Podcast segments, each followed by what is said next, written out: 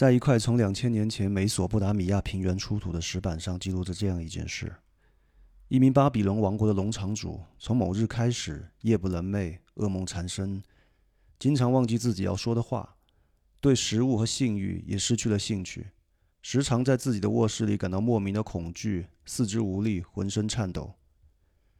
于是他认为自己被恶魔马米图缠上了，这恶魔对他日夜追赶，他的生命即将被切断。最终，在神职人员的帮助下，进行了一场驱魔仪式。他用粘土制作了两个雕像，将它们献给冥界女王 Alish Kiga，祈求她的宽恕；又用美酒、野果和烤熟的山羊召唤天地之主、正义之神 Shamash，发誓从此侍奉他，祈求他的神性照耀在自己身上，以获得健康和长寿。这个可怜的农场主最后如何收场，我们无从知晓。但那个恶魔马米图。一个传说中有着山羊头和人类手脚的地下生物，在今天有了另外一个名字——抑郁症。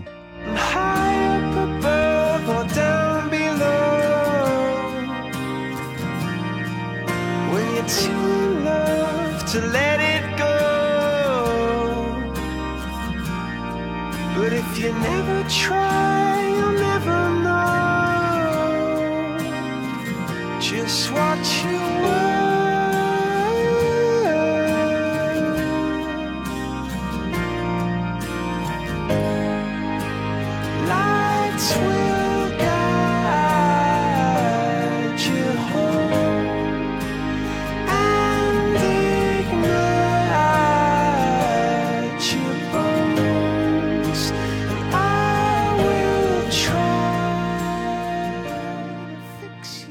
好，我是苏苏。大家好，我是 Y。您现在收听的是一期不敢高声语 Living On Loud 和野地电台共同制作的特别节目。最近呢，其实我们都沉浸在一种比较难过的氛围中哈，也让我们更多的聚焦在了抑郁症这个话题。嗯，Y 哥，你身边有被抑郁症困扰的朋友吗？有，而且也是因为这次这个事件，嗯，我突然意识到，其实他离我们真的很近。从很久以前，我出现第一个在电视上看到某一个明星或者是熟人，他因为抑郁症走了是什么时候，我都忘了。嗯，但是之前我其实不太在意，因为我本身不太追星嘛。然后这一次这个呢，就突然一下是一个跟你的童年或者什么有关系的那种，贴得很近。然后因为这个事情，我就有点关注到这个上面。关注这个上面之后，我就突然一想，我现实中的朋友其实也有，而且我其实都是知道的，只是说我平时不关注。了解了解，然后因为这个事情之后，一下就想起好些人跟我说过这个事情，但是之前可能就听个耳旁风，或者说就没想到会有这么严重的后果。对，其实他们有的时候也找我聊过，就是说嗯这些事情他们如何如何痛苦啊什么，但是我发现其实他们嗯好像不太愿意回忆这些事情，他会给你说我有，嗯，但你如果要让他详细给你说，他也不会说的很详细，嗯。对，我就觉得可能还是有很多原因的，不管是我们对这个的认知啊，这些事情嘛。其实我当时有点愧疚，我就觉得，可能他就我这种人，可能代表了一大部分人，就是说只要没落到我身上，我其实也不太关心这些事情。对对，对，也是因为这个事情吧，然后我就最近就去集中的找了很多资料来看，在看资料的时候，其实我就有一个那个数据非常的惊人，嗯，就是在全世界现在受抑郁症困扰大概有百分之五。那已经很多很多非常多，还没完。就是这些人里面确诊的，其实只有百分之十五。哦，那为什么会确诊这么少？是大家不太愿意去？对，就是说，就说明很多人他根本就没有去看，去找医生帮助。了解。然后这些确诊的里面，又只有百分之十的人是会坚持治疗的。哦。包括那个资料里面啊，医生给的反馈就是说，发现有一个词叫他们。很多这类人，就你回答你刚问的那个问题嘛，就为什么这么少的人他去看病，然后看了以后又那么少的人去坚持治疗？嗯，其实医生就提到一个词，他们有一种病耻感。病耻就是会对自己得了这种病有一种羞耻的感觉。对对，就造成他们第一也不太愿意去说。哦，对这个事情。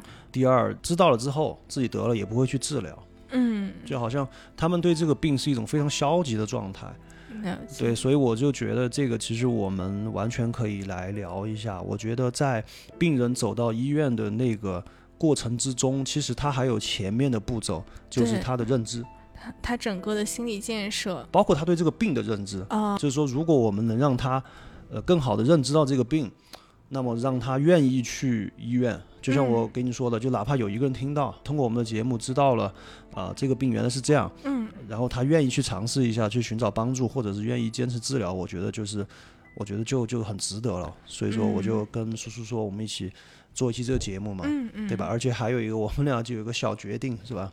对，有一个决定，就是为了让更多的人得到帮助，我们。不敢高声语黎明唠唠和野地电台呢，就决定放弃这期节目的版权。其实也就意味着说，你可以在不恶意曲解我们的意思、不断章取义的情况下，任意的转载、拷贝我们所有的内容。对。如果说你的呃这种做法可以让更多人了解到这个抑郁症啊，然后并且帮助到哪怕一个人的话，我们都是对你表示感谢，并且非常的开心的。这样的话，我们就很感谢了。我们的想法初衷是把它做成一个懒人包嘛，因为嗯大家有的时候你其实不太愿意去做一些资料，像我们这样去看很多资料，对，然后来学习。那今天我们这期节目就把它做成一个懒人包，用播客的方式讲给你，呃，什么是抑郁症，它现在有多严重，你如果得了抑郁症，你身边的朋友得了抑郁症，呃，你应该怎么帮助他，你应该怎么帮助你自己。这样的话，你当要像了解了之后，你就把我们这个期播客分享给他，对他。听一下就可以了。对，可以可以以你们最舒适、最轻松的方式了解到这些知识，那就再好不过了。对对，就是这样。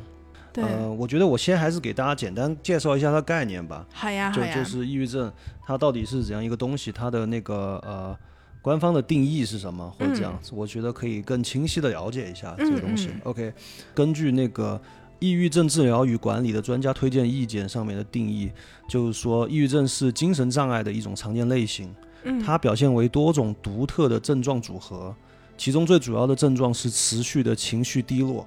哦，兴趣缺乏、快感缺失、注意力不集中、睡眠障碍、疲劳乏力、自杀观念和躯体功能障碍等。了解，然后，呃，抑郁症目前已经成为了世界范围内致残的主要原因。哦，了解，就可能他在一开始他发病的形式可能只是你提不起精神，嗯，但是其实它的后果是非常非常严重的，对包括后期出现的一些躯体性的症状，也就是说你的身体机能开始有一些跟之前不一样的感觉了的时候，可能就是一个比较后期的阶段，然后可能会造成非常可怕，大家也是不愿意看到的结果了。对，你说得很对。呃，除此之外，还有就是他因为消极或那么，他会自己弄伤自己嘛，这个也是其中一大原因。然后，抑郁症的症状它主要是分三个部分，第一是情绪症状。嗯，第二是躯体症状，第三嗯就是认知症状。OK，然后回到你刚刚那个问题，你说他们的那些身体上的症状嘛，嗯那些嗯东西，其实我在看资料的时候就发现，其实还有一部分老人或者年龄比较大的，或者是嗯不太会表达自己的情绪那种人，明白。他们经常会有一个什么情况呢？就是他会因为一些躯体症状，经常去医院。了解，就是他以为是身体生病了，但其实是由抑郁症引起的躯体的出现问题，然后导致的去了对，没。错没错，他就老是就医生就觉得这个人怎么十天半个月一会儿这儿又不舒服，嗯一会儿那儿又不舒服，就那种情况很多。嗯，但其实大家都没有发现其最根本的原因是抑郁症导致的。对对对，其嗯实他那个东西是抑郁症导致的，他自己也不知道。对，确实。对，而且还有就是抑郁症的那个症状啊，它跟那个躯体是会产生连接的。嗯，是会对对，产连接的是的，是的。就比如抑郁症的患者，你可能不知道，他其实很容易患二型糖尿病。哦，这样子对，子。二型糖尿病的风险会增加大概百分之四十一，哦，而且也可以反过来，就是糖尿病患者也更容易患抑郁症，抑郁症它的风险增加的概率大概是百分之三十到百分之六十。是我们应该聊一聊它是为什么。对，对吧它应该是它怎么引起的？就我目前查到的资料是说，抑郁症的病因和病理机制就还没有完全的搞清楚。哦，大家刚刚听到我们那个开头嘛，应该知道，其实抑郁症的历史非常长了。对，非常久。而且在历史的演变中，其实我们对抑郁症的认识一直在变。嗯，对，因为技术的发展和那个文化和社会环境的发展，但是直到现在，很遗憾的告诉大家，就是确实还没有完全阐明哈，不是说没有进展，进展非常大，嗯，只是说还没有完全的弄明白。但是大概呢，我们现在知道就是在三个方面，一是生物，第二是心理，第三就是社会因素。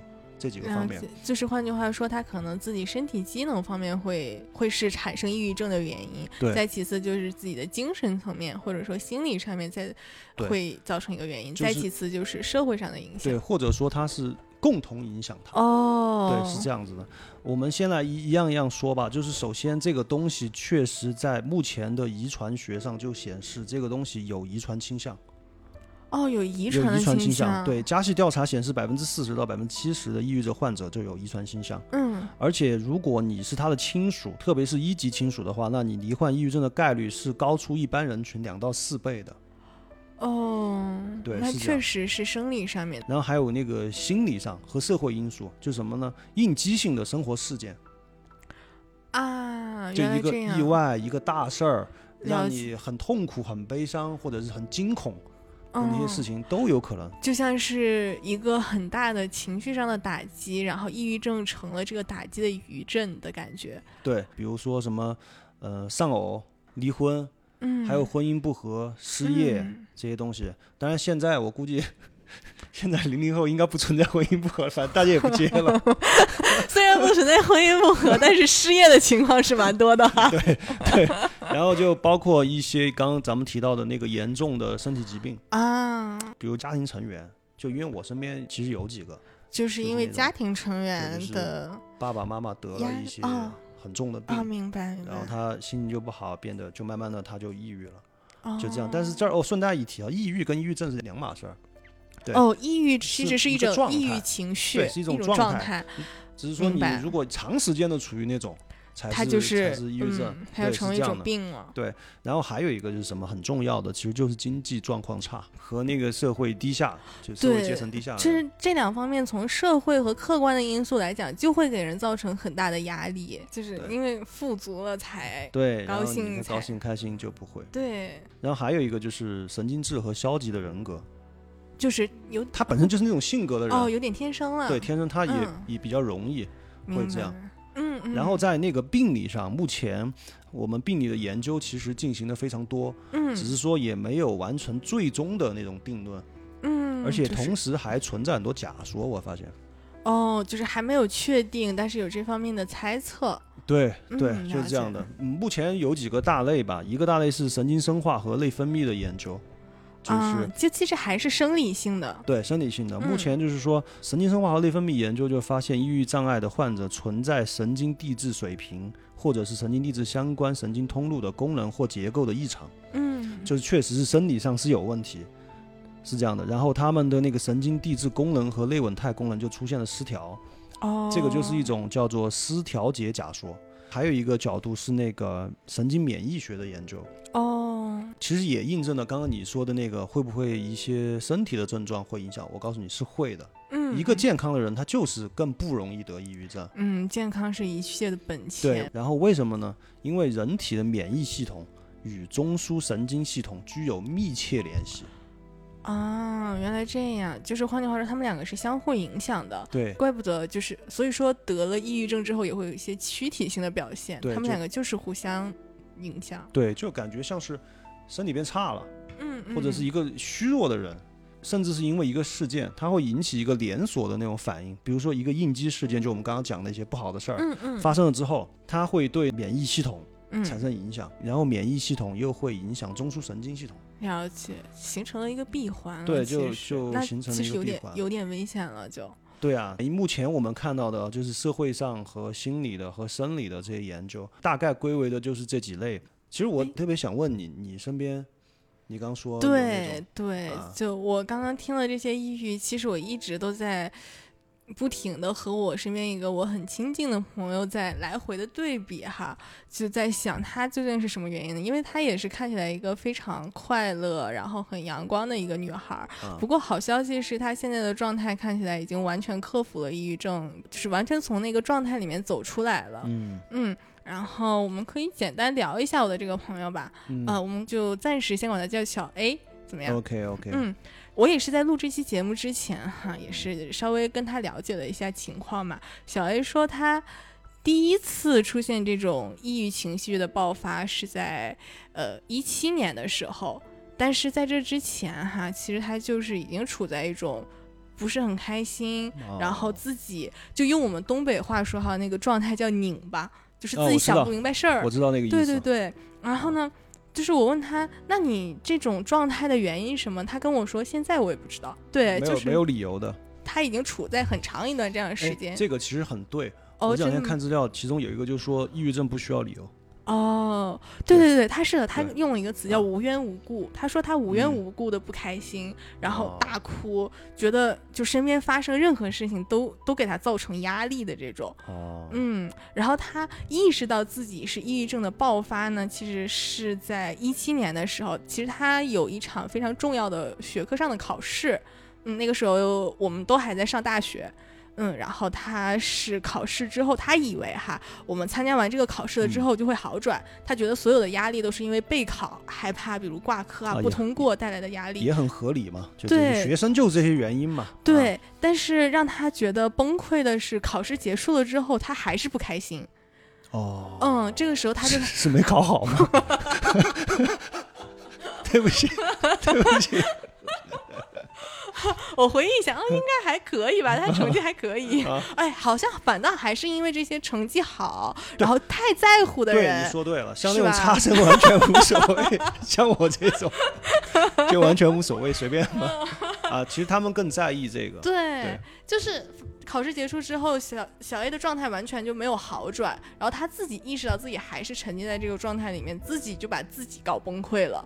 就觉得哎，我应该是开心起来了呀，但是为什么还是不开心呢？哦。然后这个时候他就去找到他的父母去倾诉这个问题。其实好像在之前他处在一种比较拧巴、自我怀疑的阶段，他也找父母说过很多次，但是父母可能因为一方面是不在身边，然后另外一方面对这方面的知识不是很了解，给到他的回应都是你。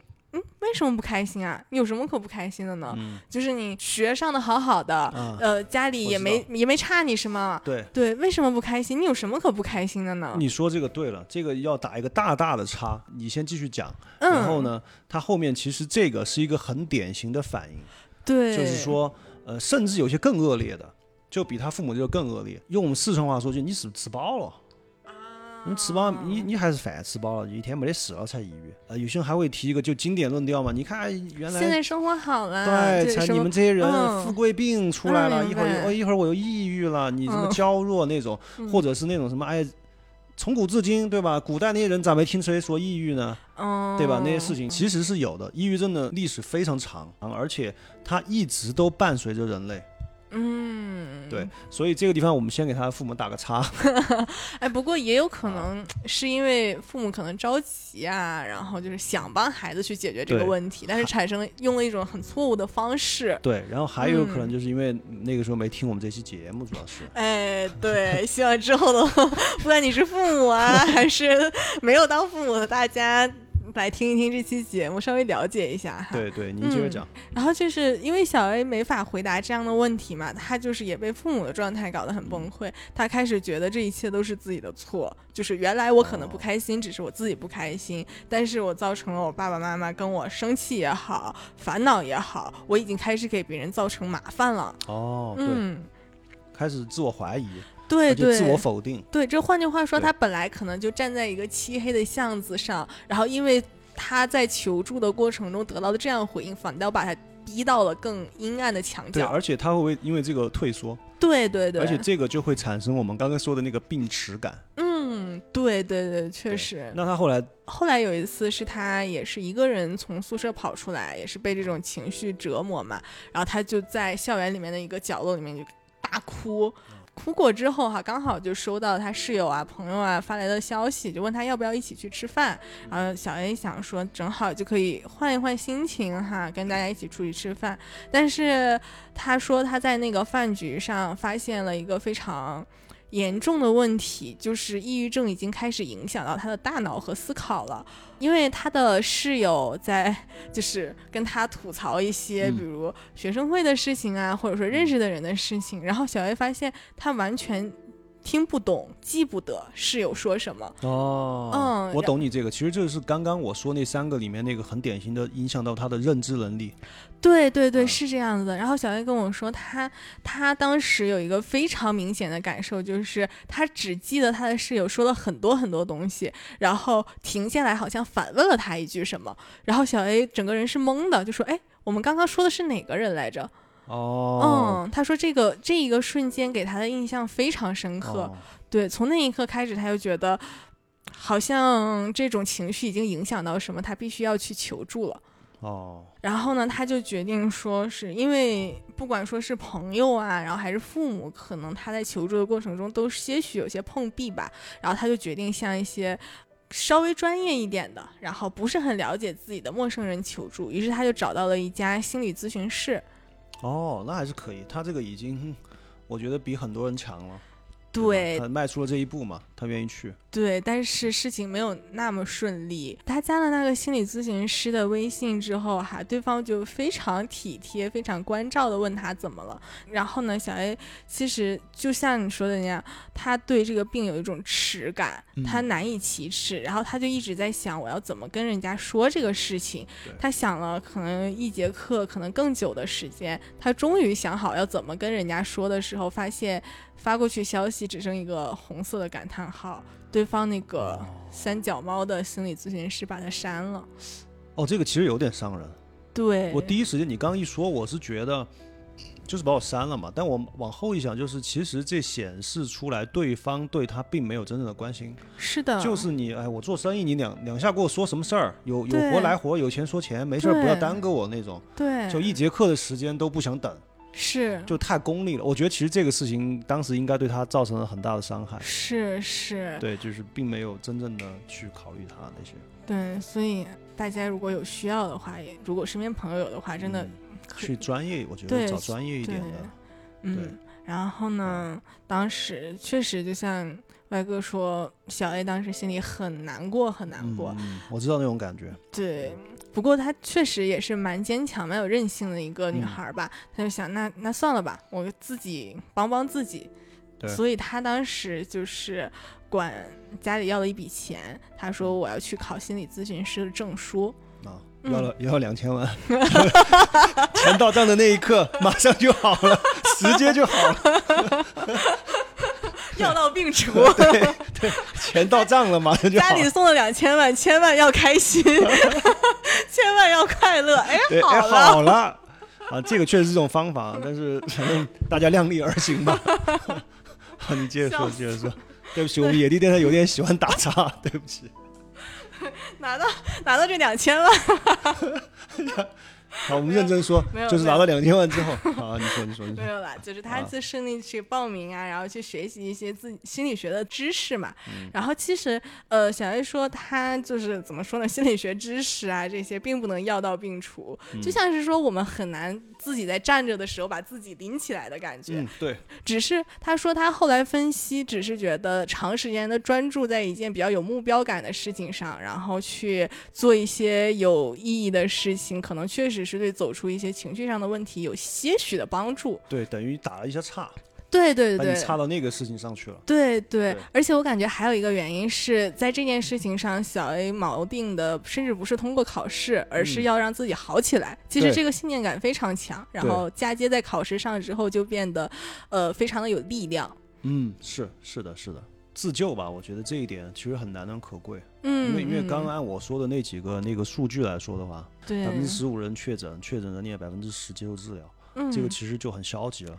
对对，但是我听你讲的这个，其实他挺积极的，是是，对，而且他不是那种盲目的那种，还是有策略。嗯，就是我一开始我去找人，对对吧？然后找人那个不行，我自己学对，也也可以。然后而且他也告诉了他的爸妈，嗯，他也告诉他的同学，对对吧？就是说，他其实把他想到的事情都还是去做了，而且这几点，呃，在那个抑郁症的那个治疗手册里面，这点其实也很重要。嗯你接着讲。嗯，对，然后呃，小叶也是蛮文艺的一个人哈，嗯然后他也像我一样比较喜欢五月天啊这些东西。他说他哦，记得那就不太文艺嘛。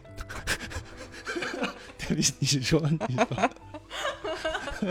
你说，你说，这些 这期节目在不在我们电台上啊？对不起。我剪掉，我剪掉。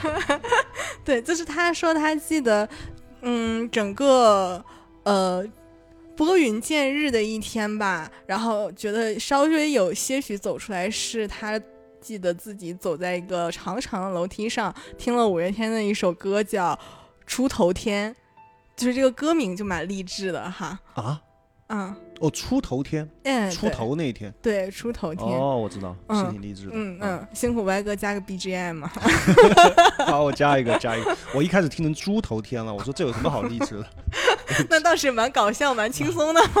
啊？然后，然后就因为这首歌就走出来了，是吗？对，就是当时嗯稍微帮他解决了一下这个问题，但其实其实对抗抑郁症是一个非常长时间，然后有也非常漫长的一个过程吧。哦只是当时，舒缓了一下他。对对对，尤其是再加上他之前其实已经在一个往外走的状态中，然后听到了这首歌之后，就更是像是他坚定了他的信念。对对对，嗯就是这种感觉。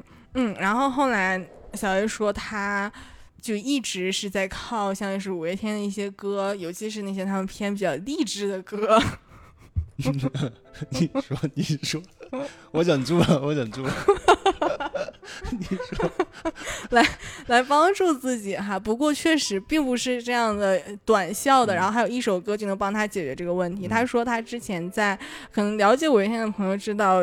五月天之前上过一个电影叫《人生无限公司》，然后哦，对，然后他听那个大家耳熟能详那首《倔强》的时候，他说他哭的超级惨，就是哦整个人倒在电影院的椅子上哭。然后他朋友的回忆起来这件事情说，不敢去安慰他、拥抱他的那种。就哭的太吓人了，就对太厉害了。对对，他说他从来没见过一个人哭成那个样子。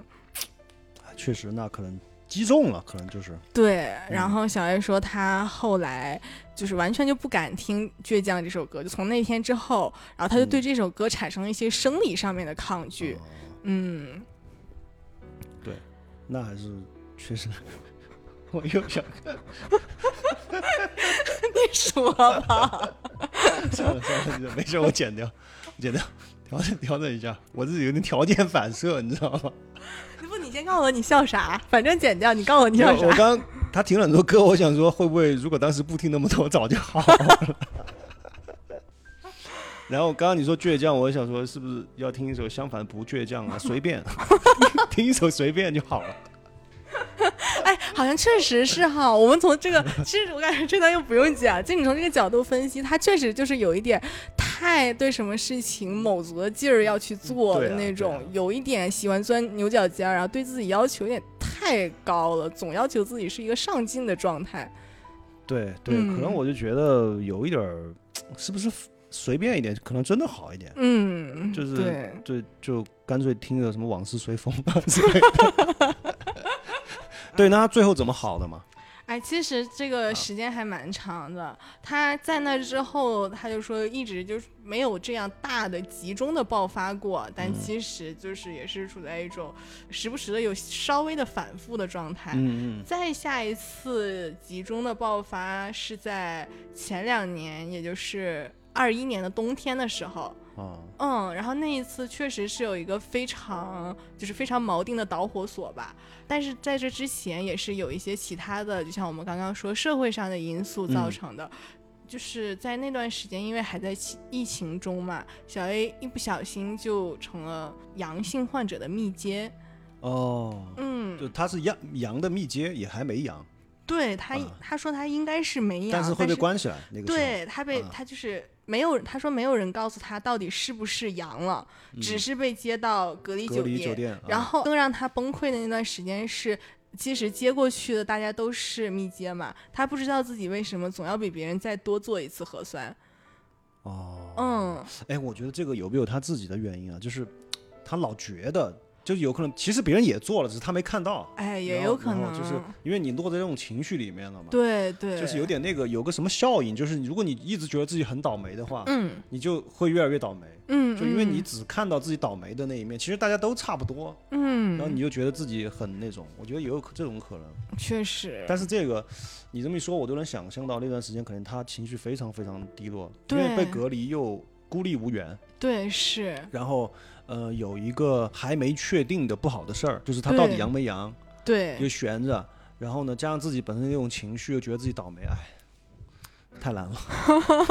对，然后就是反正那段时间说倒霉的话，可能有点戏谑了吧，但确实所有的事情都同时砸向他。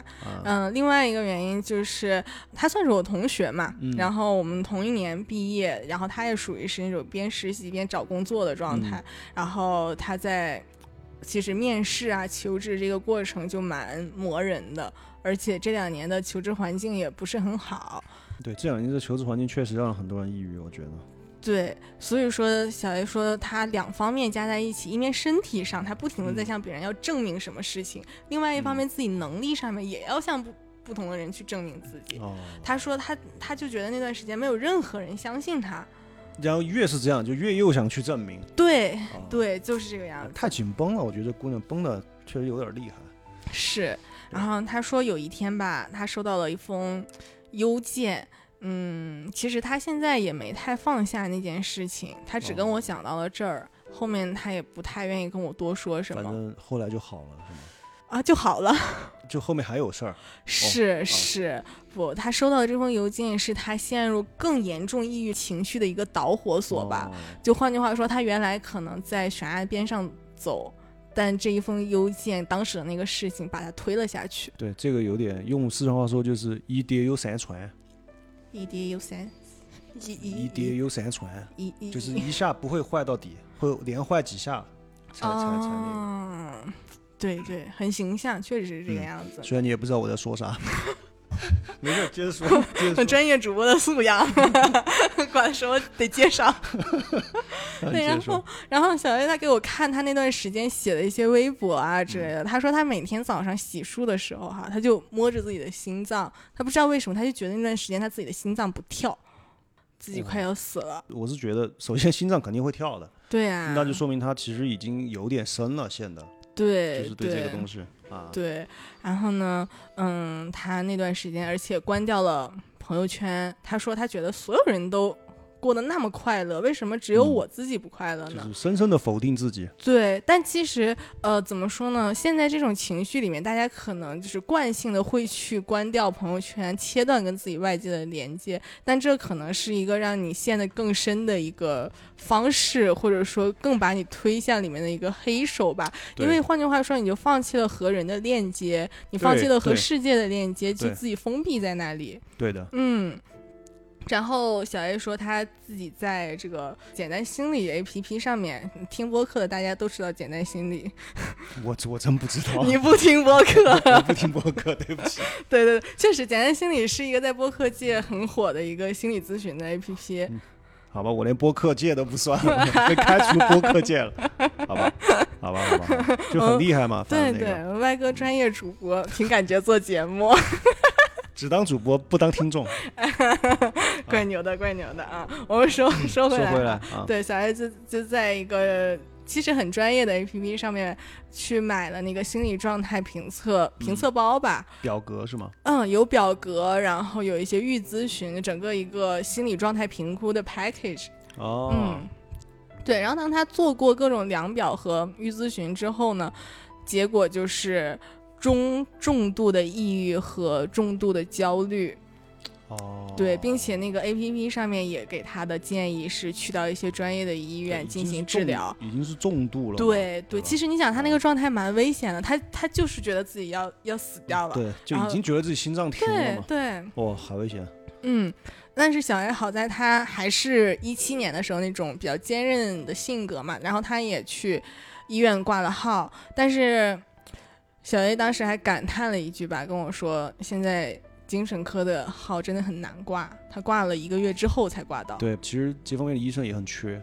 对对是是。而且还有一个很难的，这两天其实把我看资料看的我都有点抑郁的一个问题，就是对抑郁症的治疗或其他一些精神科的疾病的治疗，其实非常消耗医药资源。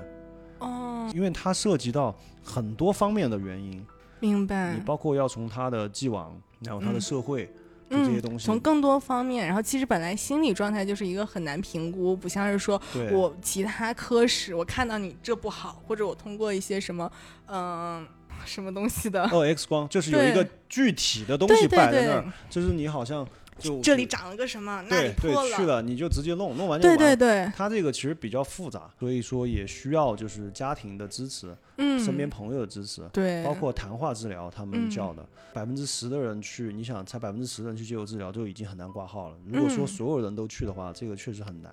对，而且这个不是说某一个某一个国家，嗯，他他都这样，因为这病它现在就这种人类就只有这么个能力现在。对，所以今天我们聊这个也是说，就是让大家首先第一在呃医院之外，医生之外，其实你还有很多事情能做的，嗯，对吧？就是在其他的方面也来帮助你对，对，就是你自己也好，你的家人也好，嗯然后你自己去学习这个东西，对，或者是你去那种另外一种就是社会上的那种心理理咨询，咨询他可以陪你聊，对但那种收费又很贵啊，对，确实现在生活很贵，这是不是嘛？又不是谁都消费得起，而且就像是小 A 之前的经历，如果说啊你图便宜，或者说学生党真的没有那么多钱，啊找的比较歪的那种，啊还不如不找。对啊，把你搞得嗯很那个。那我想问他最后是怎么走出来的呢？哎，对，这就是呃说回小 A 的故事哈，就是因为他之前被心理咨询师拒绝过一次嘛，对，所以他其实对去医院这件事情是非常抗拒的，他心里很不想去，嗯纠结了很久。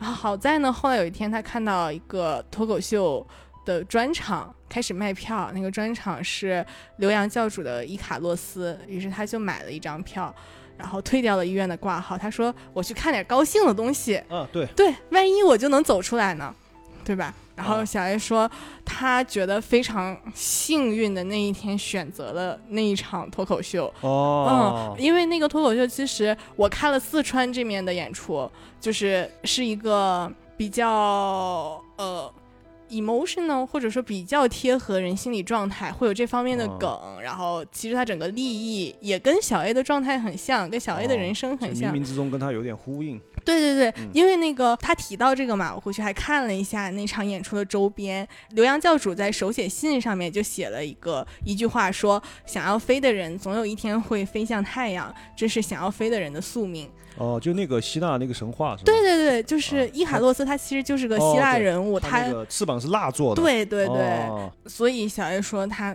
特别感谢那场脱口秀，就就救赎了他。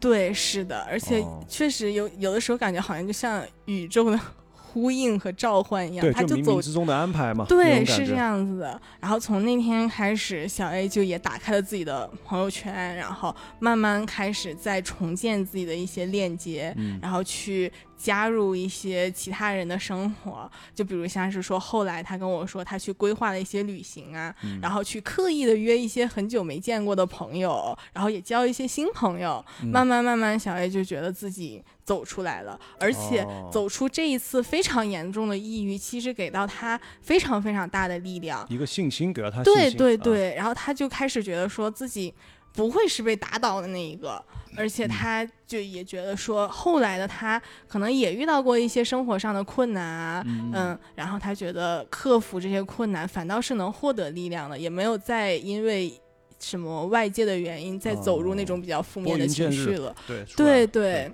听完这个故事吧，反正我中间有很多东西我可以跟大家聊一聊，嗯就是因为我听完这个故事感觉是太典型了，哦，真的吗？这里面好多东西很典型。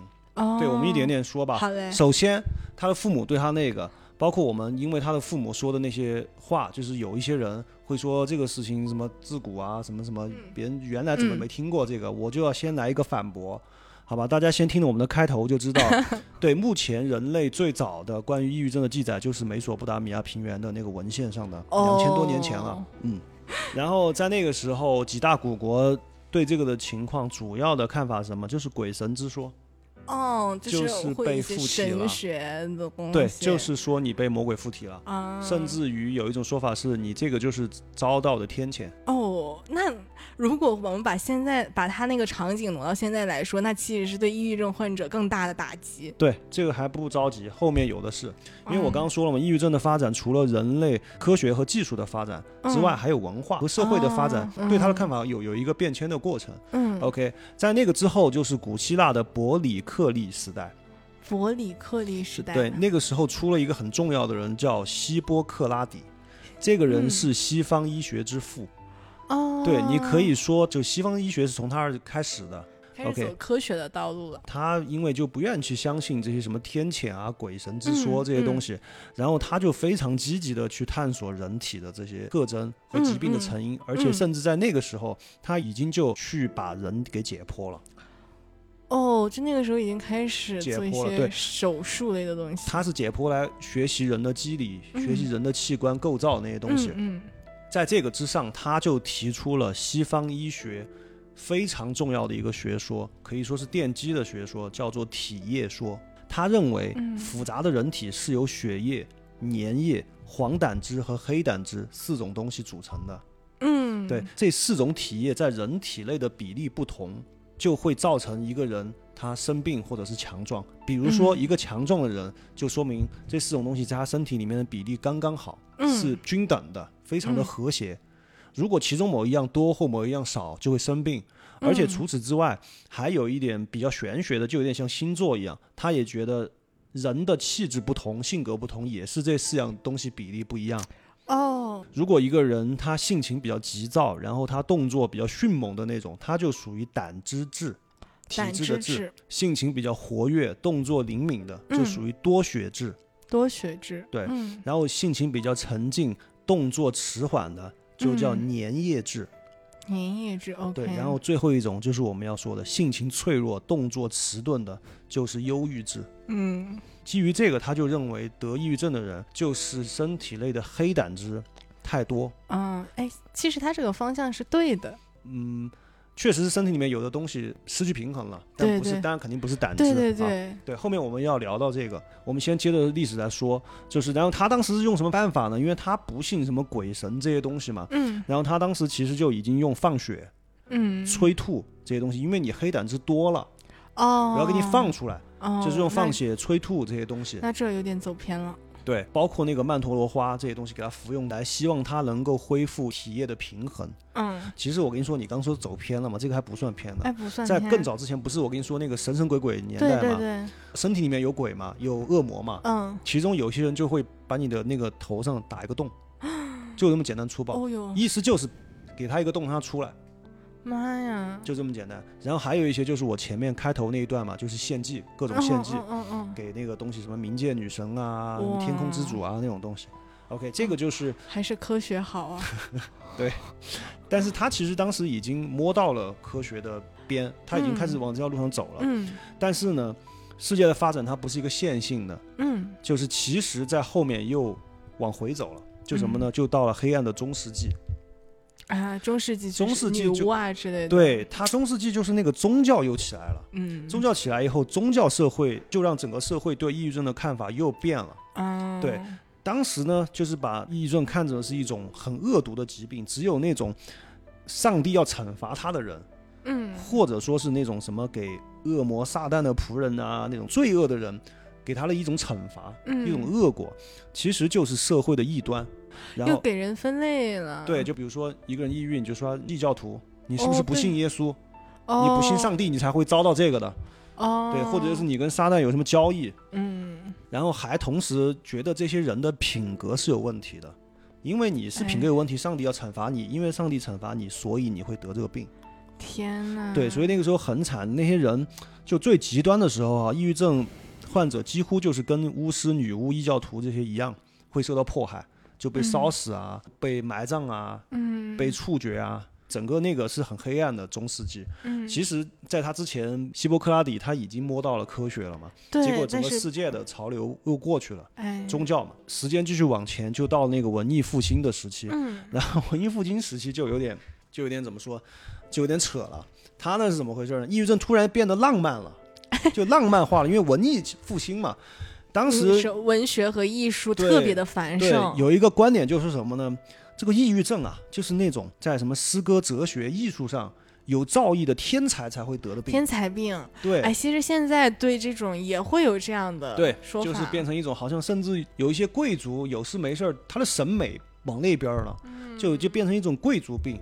为赋新词强说愁。对，就好像我必须要那张要死要死的，四川话说要死要死的这种状态，呃，才能体现出那种隐语之美，阴郁的那种美。阴郁美啊。对对，那个是文艺复兴时代，但是确实那个时候很多一些什么米开朗基罗呀，这他确实有抑郁症。这但是其实这个方向的话，很容易让大家忽视这个问题的严重性，对，是吧？，因为你这样，你更不会想到什么治疗啊什么嘛，对，就造成这个东西就完全谈不上治疗啊、那些东西，反正痛苦人，别人真的人就很嗯真的痛痛苦啊，的人又受不到关注，对，就是这样的。然后继续往前，又来到了十七世纪，就是嗯启蒙运动了。因为启蒙启蒙嘛，启蒙运动就开始比较理性一点。嗯，在启蒙运动时期，科学的对声音出现了，对，像生理学啊、解剖学领域啊，就嗯，逐渐的出现了很多一些重大的发现和成果。哦，就人们就更偏向于理性这一块，就不再去像之前文艺复兴那种聊那些东西了。嗯，然后在那个时候，就出现了一本非常重要的书，嗯是一六二一年罗伯特·伯顿出了一本叫《忧郁的剖析》。忧郁的哦，就是去真正把这个事情拿来研究了，对这本书有多重要，就是我这几天找资料，经常看到这本书，嗯，就在不同的出处的地方都经常看到这本书《嗯，忧郁的剖析》。这本书可以说是对抑郁症研究成果的一个总的概括，嗯，就是集大成的那种感觉吧。然后其中就详细的概述了抑郁症的社会和心理原因。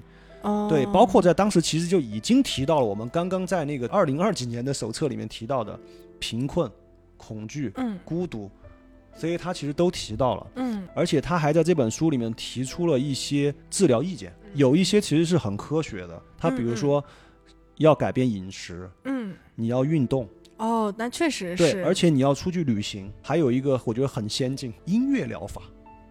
就那种感觉，你一下，我当时听到这个，就感觉是那种白人女性穿着瑜伽服在那儿练那种神神叨叨，他们不是那种就是那种加州那些人啊吗？啊，了解了解有点，神秘主义的那种感觉。但嗯，但是也是我们小 A 不也是音乐疗 疗法吗？五月天是吧？五月天疗法，对对，但是小 A 那个就大家记得以后听五月天不要听倔强。OK，反正接着说嘛，当时他也会还有一些药物方面，但是他当时主要是那个泻药，因为他还是把它理解为一种毒素，你的身体里面、嗯包括一些草药啊这些东西来治疗抑郁症。社会层面上，其实那个时代的抑郁症患者还是有一点受到歧视，嗯，对，因为他们会觉得这些人是因为缺乏理性，嗯，所以才会得这个病，过度的放纵自我，对自我没有约束，嗯，然后你是那种懒惰的人，才容易得这种病。嗯，对，因为那是一个理性为上的那样时代，嗯所以在当时虽然没有迫害他们，虽然也没有怎么样，但是确实他们的境况也不好，因为专门就给他们建了那种精神病院，把他们关在一起，方舱，就就那个方舱。对，你说，这期上不了了，就是那种专门的精神病院。把他们圈在里面嘛，反正人嗯也不是特别的得到好的治疗。嗯，OK，然后时间就终于来到了一九几几年，也就是二十世纪。太漫长了，对，所以说你谁说什么抑郁症，古代没有，你这是你认知有问题，你不懂。时间终于来到了一九一七年，然后那个弗洛伊德，就是你现在想的那个弗洛伊德，啊对，梦的解梦的解析那个大嗯心理学家、大精神分析家，然后他当时就写了一篇文章，他认为忧郁症那个之前都叫忧郁症，对，因为忧郁症这个词的那个词根是来自于那个黑胆汁那个词，二十世纪后面才改成那个抑郁症的。因为哦忧郁症这个词一直它就带着那种古代的黑胆汁的那种意象在里面，所以现代的科学家把它换成了抑郁症。嗯，在之前我刚刚讲的前面都叫忧郁症，嗯，所以说十七世纪文艺复兴呢会说是忧郁气质嘛，嗯，对，是这样。的。那其实忧郁，呃。呃，虽然英文不知道它是用了哪嗯几个词哈，但是忧郁光在中文的语境下，其实它可能并不是一个很会被重视的感觉。对，因为最开始的时候，古巴比伦人是没有一个词来描述抑郁症的，嗯，或者记录抑郁症，所以说后面一直到希腊的医学才引入了忧郁症这个词来描述它。嗯，嗯我之前开头讲的那一段，嗯那个农场主的故事的时候，嗯我当时看那个文献，它是里面是写了一些其他的词，那些词都是一些什么痛苦的、生命将被切断的、生命会消失的，用那些词来形容这个东西，就是没有一个专门的词。词。对，嗯而且我告诉大家一个，就是所以说社会的变迁哈，跟这个也有关系。OK，OK，然后呃，十九世纪的时候，弗洛伊德就写了一篇文章，他是认为抑郁症是一种对损失的反应，嗯无论是真实的损失，比如说死亡，或者是象征性的，比如说未能实现某种预期的目标，也算一种损失。嗯抑郁症就是对这种损失的反应。嗯然后他进一步认为，这种损失会对自己造成无意识的愤怒，嗯而这种无意识的对自己的愤怒就会导致自我仇恨和自我毁灭的行为。哦，他从精神分析的角度去讲这个事情，所以他就认为大家可以通过用精神分析的方式来解决这些冲突，减少自我毁灭的想法和行为。嗯但是在当时跟弗洛伊德同时代的人，其实就是上个世纪嘛，一九几几年的时候，其实另外一部分人，呃，医生也好，学者也好，他们其实还是将抑郁症视为大脑的疾病。哦，也就是说，在上个世纪其实出现了两股思潮，一股就是弗洛伊德的那个精神分析那方面。嗯，对，一个就是医疗生物方面，了解。虽然有分歧，但其实两边的方向都是对的，对都是对的看到了一点曙光，对，终于看到。曙光了，而且好消息马上会接着接着来。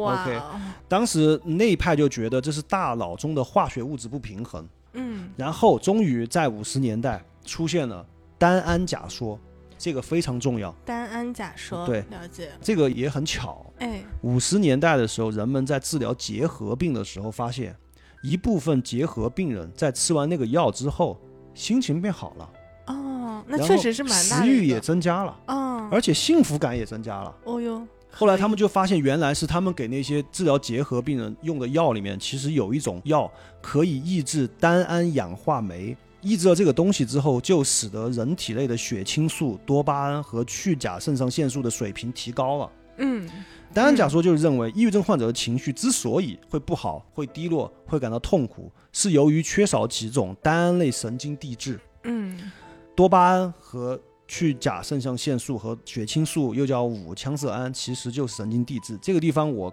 简单给大家讲一下什么是神经递质。高中生物，呃，其实大家知道，这不用讲是吗？讲吧讲吧讲吧，我就不知道。神经递质是一种大脑里面分泌的化学物质，它主要负责在神经元之间传递信号，嗯，从而让身体各个器官发挥作用。哦，对然后这个单胺假说起来之后，终于在一九八八年，人类开始生产了氟西汀。这个药有另外一个名字，就叫百忧解，哦，就是已经现在。到一九八八年了，其实发展的还蛮晚的，对啊，就八八年也没有多少年。啊，而且现在的一些药都是五几年的药都还在用。哦，对，这个地方我简单也介绍，借着这个机会，借对不起，死在话出来，借着这个机会就介绍一下大家目前可能在用的主流的一些药吧。我们简单的介绍一下原理，好吧？也不是特别专业的那种，你能听懂。就是不要排斥吃药哈，朋友们。对，必须要吃的。包括后面我也要说为什么这个百忧解，它的全名叫做选择性血清素再摄取抑制剂，英文嗯缩写是 SSRI。它的作用就是我刚刚不是说了，发现你的身体里面缺少几样东西吗？嗯这些东西其实是大脑分泌的。嗯，然后你吃那个药，它也不是说直接给你补这些东西，你不是嗯缺吗？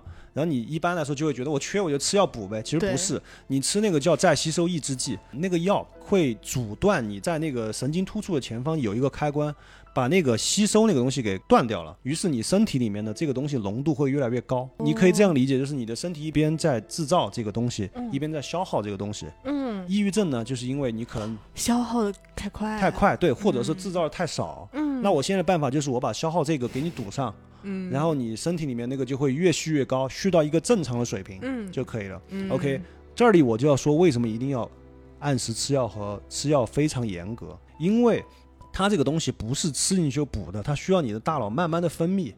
所以抑郁症患者有个问题就是，你到医院去开药，医生给你开的药时间特别长。哦，对，是这样的，通常短的一个月到三个月都算短的，三个月到八个月算是中间，有的吃药吃一两年的都有。了解，就是这个药其实它起作用的疗程非常的长，对，因为它不是给你补这个东西，它是把那个消耗那个通道堵消耗住了。堵住，我是给你哦堵住了，但是我得等你脑袋里面慢慢续啊，啊，是这样的。所以有些朋友其实有这个问题，就是我去开了药，吃两天觉得好了，不吃了，嗯，然后过两天又不行，一定要持续吃，或者是一定要听我们说不算，就一定要听医生对，给你说，你要严格的进行。对。千万不要出现那种情况，这两天，哎呀，我这两天心情好，我感觉没事儿了，哦，可不。要，可不要，就是像那个初中蓄水池，什么小明到了一个水池是，A 口进水，B 口出是这样的，因为它这样的话可以让那个羟色胺或者叫血清素在那个细胞外的停留时间变长，浓度变高，从而嗯起到抗抑郁的作用。嗯嗯，对，因为我想说这个事儿，是因为我弟，嗯对他就是这样，他就那个药就是之前吃吃吃觉得好了不吃了，前段时间跟我说我有点不舒服，又拿出来吃。那这样就嗯，对，他不像那种止痛药，就我今天晚上痛我就吃一颗哎就止了哎就完了，它是不行的是这个样子。对哦，OK，而且还有一个是什么呢？就是你吃了这个药，你的身体那个化学元素起来了之后，但是你的身边的生活这些东西没有改变，也是不行的。嗯，就是说你的生活还是那种状态明，白明白，不去改变你的生活，确实。那这药一停，你又所以其实客观环境还是确实是非常重要，甚至是最重要的一个因素了。就是说为什么治疗抑郁症比较复杂，就是因为它需要一边吃药一边进行那个心理方面的治疗。哎，是，因为心理治疗要改变你的认知行为，哇包括你的生活习惯这些东西。你想，你得了抑郁症，很有可能就是因为你的生活习惯不健康，或者是发生了什么事儿，你困在那儿了。给大家举个这样的例子，就是你掉水里了，嗯，药是给了你一个游泳圈，明白让你不至于被淹死，啊。但是但是你得，上岸。还是得往岸上游自己。，对对，就这个意思。了解。对，所以他需要家人的配合，然后人际关系。如果你身边有朋友得了抑郁症，嗯你就应该积极的去倾听，然后给他时间诉说，然后让他感受到自己被别人关心和理解。嗯然后还有就是要引导他去觉察自己的情绪，嗯，去鼓励他表达他的情绪。医生甚至建议你最好是要每天记录下来，嗯，就每天用一个东西把它记录下来。你情绪的波动，对对对，你刻意的去，其实，哎，这会不会是一种刻意的去关注自己的情绪啊？是的，啊，是的，然后你会有点像那种好像冥想，你要发现自己的那种内观自己那种感觉。了解了解，对，增强他的信心啊，这些。就说你那个故事里面，他还有我觉得很好的一点，就是他一直很积极。嗯，小嗯 A 他一直在往岸上游，是，只是说一开始他有些方法不对，但是别人一直没有放弃过往岸上游。对，其实这个非常非常非常重要，嗯哪怕方法不对，只要你保持游，你持续的去试，他会成功的。包括你嗯刚刚说了一句，他觉得自己一定会胜利的，这个信念感非常重要。嗯嗯，有的抑郁症患者越拖越严重，最后走向了极端，就是因为他不游了，嗯，我游不动，就这样吧。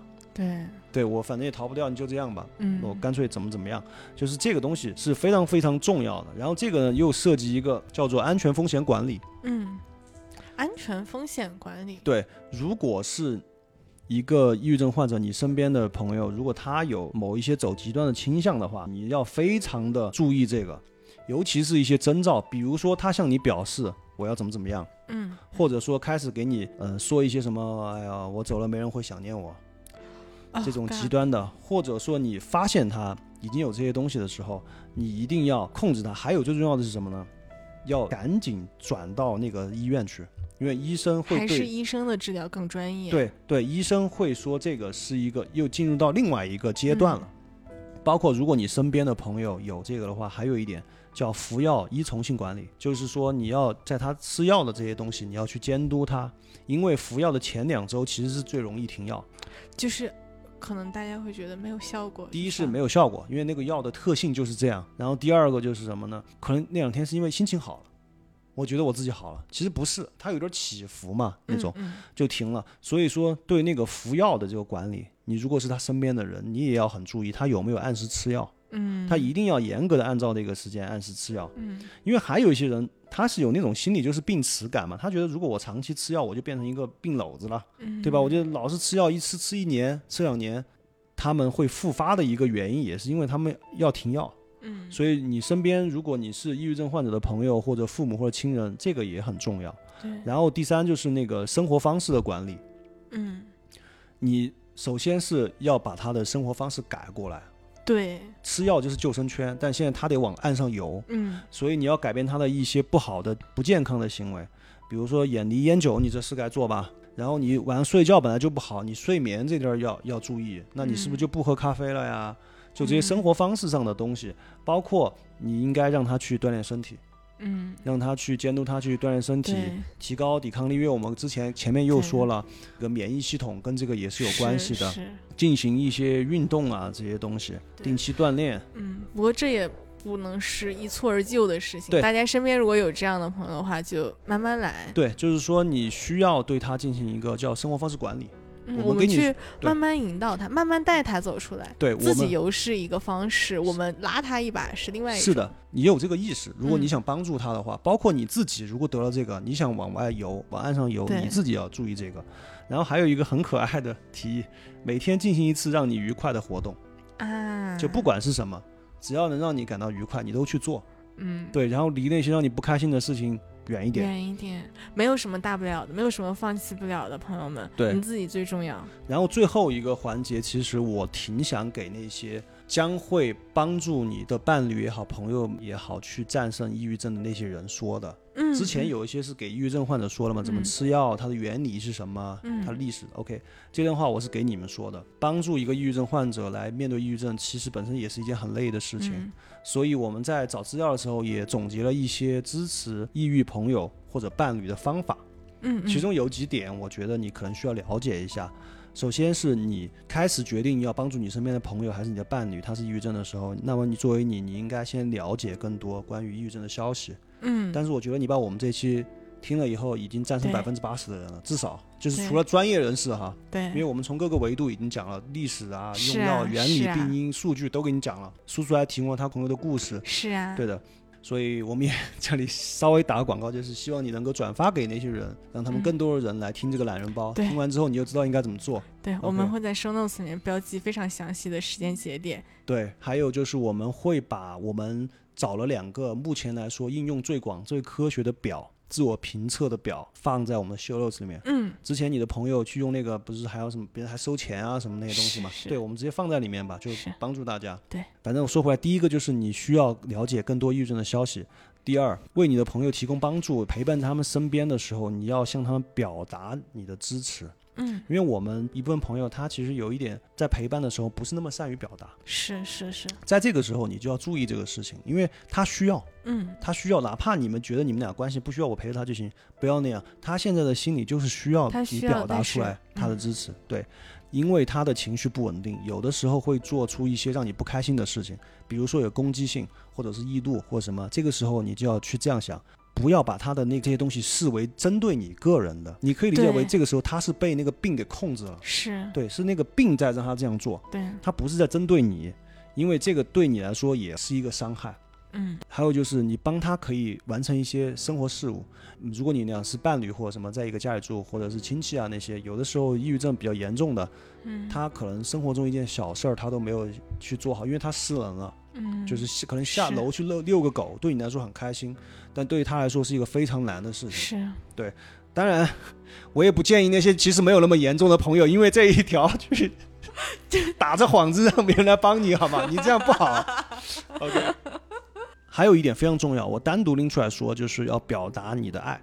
嗯，为什么？因为抑郁症呢有一个问题，就是他在进入那个里面，他会让他会觉得自己是一个负担嗯，不值得被爱，不值得被支持。就是刚小 A 也是那样。是，所以你需要通过告诉你的朋友、你的伴侣，向他们表明你是爱他们的，来抵消这些想法。是，然后还有就是，呃，最后一点吧，我想给这些朋友说，就是看完之后，其实我觉得你要保护好自己，对，你要练习自我保健和寻求治疗。嗯，，对我说的就是帮助抑郁症的人也要寻求治疗，就是心理医生也要看心理医生，是。就让因为时间久了，尤其那种长期长期的话，在这种，对你自己也可能会出问题，所以你也要注意生活的管理、健康饮食、锻炼身体、充足睡眠，什么什么，甚至可以在其中有一段，你可以抽离出来，嗯，给自己去呃放在大自然中也好，保持正常社交那些东西都好，你可以嗯。抽离出来。而且我们在找这资料的时候，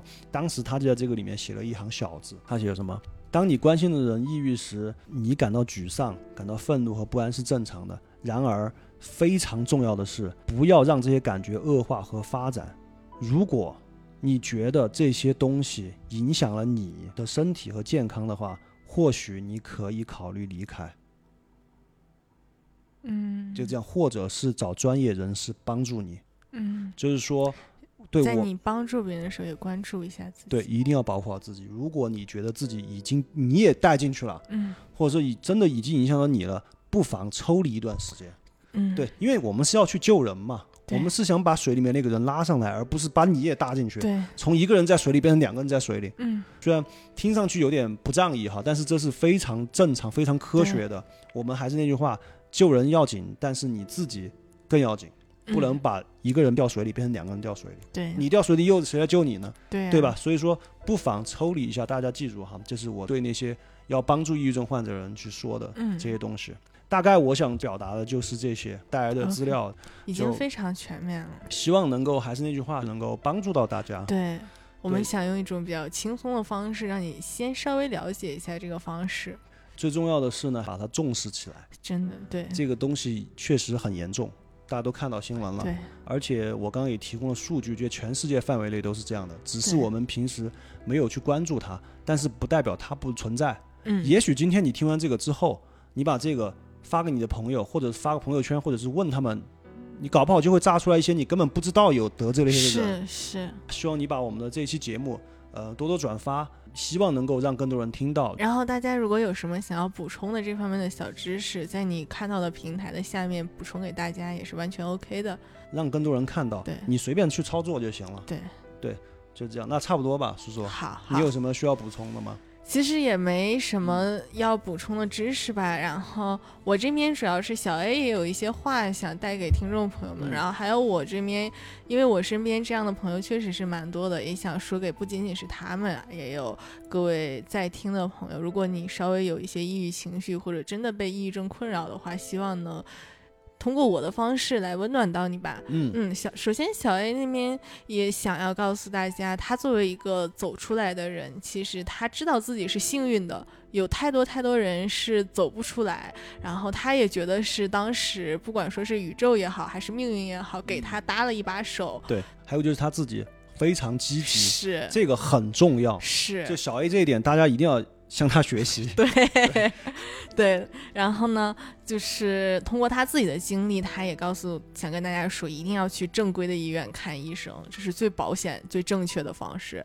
其二呢，就是出去走走，就是哪嗯怕晒太阳、晒晒太阳呢，会有那么一股力量带着能救你的人。对，每天做一件让你开心的事儿。对，然后苏苏这边呢，因为我可能更多的是看到朋友的状态吧，我想说的就是，其一，如果说你饱受抑郁情绪或者抑郁症的困扰的话，第一不要责怪自己，这真的不是你的问题。对，这个我必须要补充一句，嗯，你可以这样理解，朋友们，就是你得了感冒，对对对，这个感冒是精神上的感冒，是没有人需要为得了感冒感到抱歉，对所以说你完全不用感到抱歉。对呀、感冒有什么好羞耻的呢？对吧？然后，呃，除了这一点呢，就是你也虽然说我们提供了非常非常多你可供选择的改变的方式，包括希望大家去看医生、吃药，但是我知道，如果说你深陷其中的话，去做一些改变是非常难的。你不需要立刻做出这样的行为。如果说你听到了，我们就一起，我们陪着你，从这一刻开始储备一些时间，储备一些能量，我们慢慢一点一点走出来。没错，嗯，然后等到嗯那一天你做好自己的心理建设，然后想要走到阳光下的时候，记得去看医生，记得用最专业的方式来保护你自己。其次呢，其实我们反复提到一点，就是关于这个病的病耻感嘛，包括像我们刚刚说，可能大家不是一瞬间我们提到了就可以鼓起劲儿，对就是因为来自于。对自己的就是会觉得这是一个羞耻的事情吧，但其实你完全不用这么想，嗯，其一，大家不会觉得你怎样；其二，这是上野千鹤子在《始于极限》那本书里面提到的一句话，说叫“痛了就喊痛”，这没什么，这是人尊严从这里开始。你可以说你自己不开心，你可以说自己在难过，你要相信，当你说出来的那一刻，会有人站出来帮你。可能帮你的都是在你脚边一不小心穿过的那条毛茸茸的小狗，你看到它笑了一下，你要相信它是来帮助你的。对嗯，，苏苏那天在聊这个结尾的时候，我们两个写稿子嘛，他就说我们要有一个大家能在这种感觉中，呃，感受到力量。然后他就是他让我说写一点有力量的东西，其实我也想来想去也写不出来什么有力量的东西，但是我想跟大家分享一个经常在生活中激励我的一个小片段吧。就是我记得我很早之前看过一部电影叫《蒙古王》，啊，蒙古王讲那个成吉思汗的，当时在那个电影的结尾的时候，铁木真的军队就在一场雷暴中战胜了扎木合的军队。嗯，被俘虏以后，扎木合就问铁木真：“蒙古人都害怕雷电，你为什么不害怕？”铁木真回答说：“我从小流亡草原，每当在雷电来的时候，在雷电之下，我无处躲藏。”哦，对，其实这个就是我觉得就是抑郁症患者们的，处境。现在这就是朋友们你们的处境，嗯，你们无处躲藏，那就跟他战。对你不要害怕，现在医生和科学，现代科学就是你手上的剑，你的家人朋友就是你的盔甲，你自己现在就是要活成一个军团，你要往岸上走，你要跟他战斗，对，最终就是要告诉他，你才是你命运的主宰，哎，你才是你灵魂的统帅，哇不要哦，怕他。什么小抑郁症，小不要怕他，好吧？然后有这么多人在帮助你，对。有现代医学，这个已经不是几千年前了。对，这虽然我们还没有最终确定它到底是什么，但是我们已经有对它非常科学的认知，而且也有各种药物，那个我们刚刚提供那些手册上的东西，嗯，可以帮助你，你一定能行的，朋友。对对，对，不要害怕雷电。战吗战啊，好吧，好吧，对，啊今天差不多吧，叔叔，行可以。就这样。嗯。OK，还是就是感谢大家，希望你能够帮我们分享一下，能够帮助到你更多的朋友，对对哪怕是让那些没有抑郁症的朋友更多的了解抑郁症，也是一件我觉得非常好的事情。对，对，然后最后想跟大家说的就是，呃，开心一点，没什么，我们都在。起码现在这里就坐了两个愿意帮助你、愿意给你提供一点点光亮的人，对，我们都爱你。对，比心。好吧，那今天就这样。好 OK，我是来自野地电台的 Y。我是来自不敢高声语 Living On Loud 的苏苏。OK，我们在节目里面见喽，好嘞，加油加油，加油加油。拜拜。